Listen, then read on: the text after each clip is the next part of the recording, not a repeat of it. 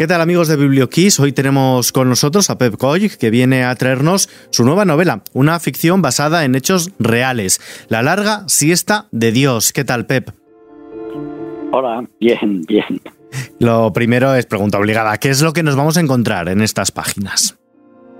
Bueno, una historia coral, una historia con diversos personajes, muy, muy variados, también en una situación eh, muy terrible para Europa y por tanto para, para el mundo occidental en el sur de Francia cuando el año 1940 cuando los alemanes acababan de llegar a los, a los Pirineos. Sí, nos estás diciendo que es una novela muy coral. Vamos a encontrarnos judíos perseguidos, españoles exiliados, franceses y alemanes divididos. ¿Cómo has conseguido meterte en la piel de personajes tan diversos para exprimirles todo el jugo y plasmarlo en estas páginas?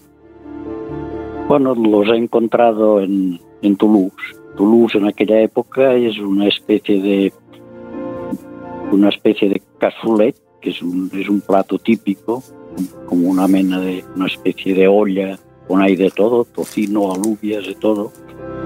Y, y en este cassoulet pues hay españoles exiliados de hace, de hace un año, de la guerra civil, y después toda la avalancha que baja desde el norte, desde, desde Bélgica, desde Holanda, desde el norte de Francia, empujada por los alemanes. Es un poco complicado y es un poco laborioso, diría. Sí, son más de 600 páginas, las de este La larga siesta de Dios que edita Planeta, pero aunque decimos que es una novela muy coral, tiene un protagonista principal. ¿Quién es él? Sí, el protagonista es un colporter, es un, es un oficio este que había desaparecido prácticamente en Francia en los años 30. Una, un, un vendedor ambulante, pero que llevaba él la, la mercancía a cuestas llevaba como una mochila, como un auténtico armario con pequeños, pequeños objetos, eh, botones, estampas, rosarios, sobre todo también material religioso y de higiene femenina. Entonces iba por los pueblos, por las granjas que llaman allá, por las, por, por las casas, por las aldeas. Y este será, será el protagonista, será un oficio en cierta manera recuperado. De hecho, cuando hay una guerra, habitualmente, sobre todo los, civiles, la gente más humilde, eh, sufre un retroceso en cuanto a oficios, en cuanto, en cuanto a, la, a la supervivencia. Pues este será un poco, más que el protagonista, será, si comparamos una novela coral con un árbol, sería el tronco principal, y luego ya las, las ramas serán sobre todo algún, algún emigrante español, alemanes y luego pues sobre todo los huérfanos de un orfanato de la, Cruz Roja Suiza instalado en, en, un convento rehabilitado. Un poco el esquema es este. Sí, precisamente ese es uno de los escenarios de la novela, el que transcurre en ese centro de la Cruz Roja, un, un orfanato, un refugio, digamos, cerquita de los Pirineos. Estos centros existieron, pero ¿cómo funcionaban, Pep? Pues más o menos así. Yo de hecho me he basado en un centro de la Cruz Roja suiza. ¿eh? No, no era la Cruz Roja francesa, era la Cruz Roja suiza que había acogido antes en Francia, en, en Alemania, eh, ya judíos, es decir, eh, niños y niñas judíos eh, entregados por, por, las familias que ya se las veían venir muy, muy mal con, con Hitler, sobre todo después del año 1938 en la llamada Noche de los, de los Cristales Rotos.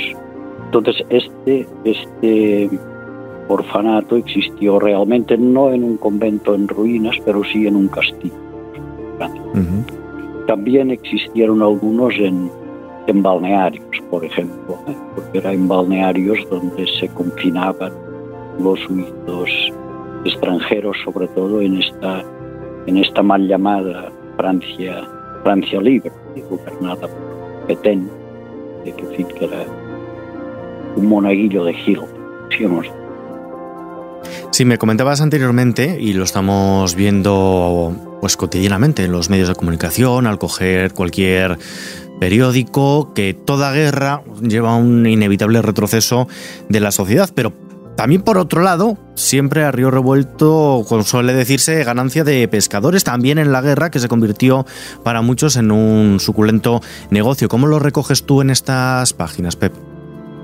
Sí, bueno, hay, hay extraperlistas, es decir, como, como los alimentos están, están racionados, pues en donde siempre hay un mercado negro y con gente que puede que quiere aprovecharse. Por otra por, por otro lado, la guerra en el otro extremo, es decir, en el extremo militar, siempre hay innovaciones, innovaciones que, que a veces quedan ya como, como servicios sociales para la sociedad, pero digo el contraste de que he hablado antes, es decir, que mientras, mientras la parte civil, la parte humilde, la parte trabajadora eh, retrocede en cuanto a la supervivencia, lo vemos actualmente en Ucrania, mientras, mientras uno cortan árboles, eh, árboles, árboles verdes para hacer leña, pues hay otros que experimentan en el último invento en cohetes o en drones. esta, esta oposición, de hecho, aparece en todas las guerras. Y siempre hay el que quiere aprovecharse, en esta situación, en el extraperlo, llamaban entonces. Sí. Con esta novela además haces una reflexión que ahora te, te, voy a lanzar yo a ti la pregunta. Además de echándose la siesta, ¿dónde estaba Dios cuando ocurrieron horrores como los del holocausto?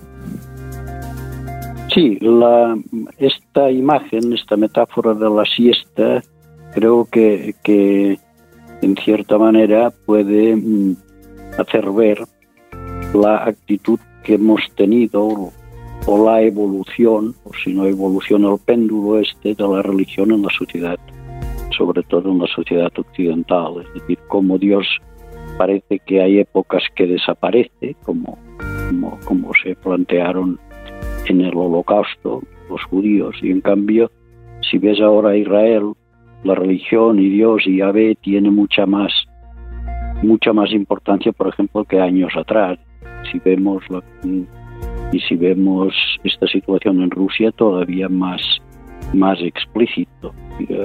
Putin el otro día asistía a, los, a, las, a las funciones religiosas de Navidad con el, con el patriarca Kirill bendiciendo las armas que van a Ucrania. Podríamos decir que en Rusia Dios también se ha pegado una larga siesta de, de casi 100 años. Hmm.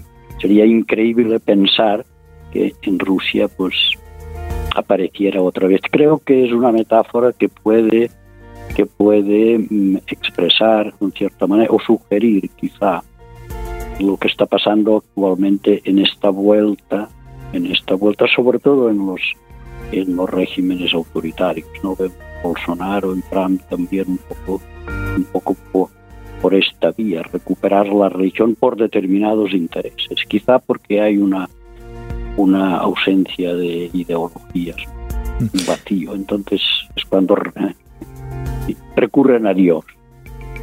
Sí, eh, nos estás hablando también de la situación actual, pero vamos a volver un poco otra vez a esta larga siesta de Dios que nos presentas, ambientada en la Segunda Guerra Mundial, un periodo histórico del que se ha escrito muchísimo, se sigue escribiendo largo y tendido, pero ¿cuál es la nota que consideras que diferencia tu novela de todo lo que se ha publicado hasta, hasta ahora, de ese momento histórico? Bueno, en primer lugar es una visión, el holocausto, los campos de exterminio quedan un poco como telón de fondo. Entonces hay otras cuestiones que me interesaban. Por ejemplo, en este orfanato, mm, ¿qué les vamos a...? Porque en, estos orfanatos, como, como se alargaba la situación, entonces hacían escuela, es decir, les daban lecciones también de determinadas materias. Entonces se plantean ellos, los maestros, que se les puede enseñar a unos alumnos, a unos, a unos huérfanos que todavía no lo saben seguro si son huérfanos, pero probablemente sí. que están perseguidos por las autoridades francesas, porque por ejemplo, por ejemplo en Francia los gendarmes fueron los únicos que perseguían a los judíos. En los otros países era la Gestapo, pero en cambio allí fueron los gendarmes. Esta situación también me interesaba explorar porque lógicamente se ponía a estas autoridades en una situación extrema colaborar entre, o, o ser ser unos unos unos héroes no creo en... que hay hay hay hay muchas cuestiones. Es decir el, el holocausto fue un fue un fenómeno tan atroz tan espantoso tan es, es decir colocar a la condición humana en una situación tan bestia provoca eh, multitud de, de experiencia. En tu obra, además, Pep, siempre hay un lugar muy especial, un lugar que guarda siempre destacado para la montaña, para los Pirineos. ¿De dónde sale esa pasión? Yo he nacido en un, pueblo de los Pirineos, bueno, del, del prepirineo, entonces tengo una cierta, una cierta ilusión por la gente. He trabajado también mucho en esta zona, sobre todo recogiendo recogiendo leyendas y palabras. Y luego mi afición también alpinista. Subir montañas o hacer esquí en montaña, estas, estas experiencias con la montaña. Entonces cuando, cuando te das cuenta o cuando descubres, porque el éxodo este de los, de los judíos a través de los Pirineos es una cuestión de la cual se ha hablado mmm, desde hace poco, es decir, quedaron en, han pasado muchas décadas hasta que los historiadores se han interesado realmente por este por este éxodo. Quizás porque en Francia esto de la persecución de los judíos es una es un asunto es un asunto bastante inquietante y a veces vergonzoso y los franceses tampoco creo que les interesara demasiado explorar este, este asunto. La novela La larga siesta de Dios son algo más de 600 páginas, salió a la venta el pasado día 1 de febrero, es decir, ya lleva unos días ahí en las, en las estanterías, en las librerías. No sé qué feedback has recibido ya de esos primeros lectores que han devorado esta novela. Bueno, los que te hablan que la han leído, que, que son pocos todavía, claro, te lo dicen y yo tengo bueno, buenas sensaciones. ¿no? De hecho, pues, hay que hay que admitir por eso que, que, si a alguien no le gusta no te lo dice, no te lo confiesen, no menos entre dos amigos. Pero por ahora tengo, tengo muy buenas sensaciones. Sí, ya estamos llegando al final y antes de acabar a mí me gustaría preguntarte un poco algo más, más íntimo, pero confesable podemos decir.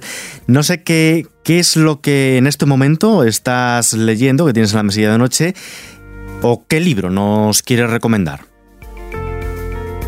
Bueno, yo últimamente estoy con las con las novelas de la, de la premio Nobel de este año, Annie Ernaux. Me interesa mucho este, esta forma en que tiene ella de, de, hacer como unas memorias de lo que ha vivido, pero con una con, con un estilo, diría, y con, con, con una manera de ver eh, muy, muy original, alternando, por ejemplo, la primera persona con la tercera persona. Y actualmente me estoy leyendo, por ejemplo, Memoria de una chica o Memoria de chica, como ha traducido, como han traducido, y otras historias de esta, de esta premio Nobel. Y ya para terminar, estamos en una radio musical, pues obligadamente te tenemos que preguntar, Pep, ¿qué banda sonora le pondrías a la larga siesta de Dios? Uy, esto es difícil. esto es difícil de, de, de, de, decidir. No sé, no sé, no se me ocurre. Quizá, quizá el sueño aquel del, del, del Yellow Submarine. Pues con, submarino amarillo. con esa canción nos vamos a despedir mientras leemos La larga siesta de Dios, Pep Coy, editada por Planeta. Muchísimas gracias por acompañarnos. Muchísimas gracias a vosotros.